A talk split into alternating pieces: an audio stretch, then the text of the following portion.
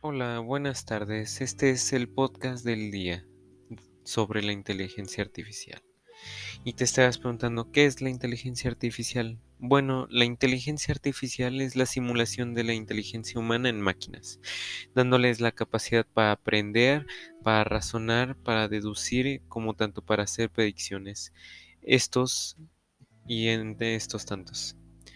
Esto se puede asociar con la imagen de un robot físico humanizado que podemos ver en las películas de ciencia ficción, pero en la mayoría de los casos no es así, ya que están presentes en nuestra vida diaria, aunque no lo veamos.